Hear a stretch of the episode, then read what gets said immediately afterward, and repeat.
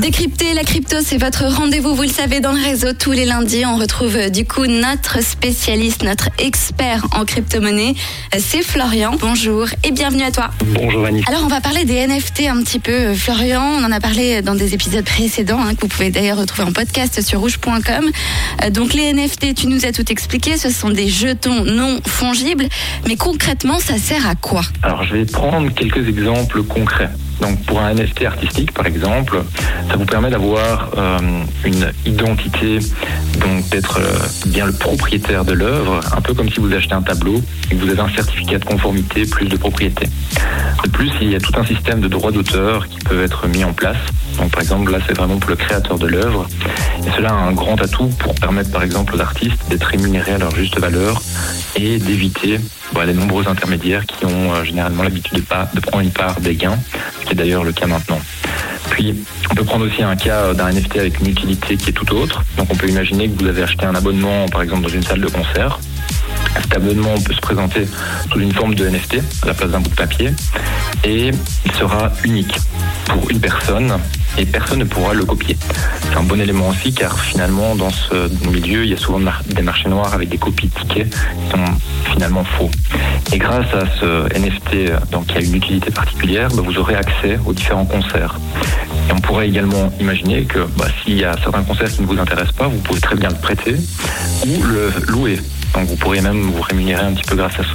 Et si à un moment donné, bah, vous n'êtes plus du tout intéressé ou pour X ou Y raison, vous ne voulez plus aller voir les concerts, vous, pouvez tout à fait le revendre plus facilement. Donc euh, après, la véritable utilité et toutes les opportunités qu'offrent les NFT se développent à peine. Donc, ça signifie que de nombreux domaines sont actuellement en cours d'exploration et que les usages risquent de s'étendre énormément. Donc on aura beaucoup plus de choix par la suite. À quoi ça sert d'être propriétaire d'un NFT si tout le monde peut le télécharger et voir l'image en question? Alors, si on parle de, du NFT comme image, on fait référence un NFT artistique. On va prendre l'exemple, par exemple, d'un tableau monnaie pour représenter un petit peu le tout. Si vous êtes propriétaire de l'original, bah, vous avez une pièce d'art qui a une bonne valeur, qui peut du coup se revendre à la valeur euh, qu'elle vaut. Par contre, si tout le monde euh, a une copie de ce tableau, du tableau monnaie, euh, bah, la valeur, elle n'est pas là. D'ailleurs, euh, même si certaines copies sont très très bien faites, on ne peut pas les revendre.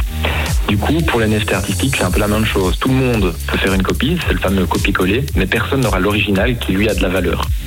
Et un des problèmes que le NFT euh, artistique résout également dans l'art, c'est que si on souhaite revendre son NFT artistique, ben, on sait directement dire que c'est l'original grâce à son code d'authentification.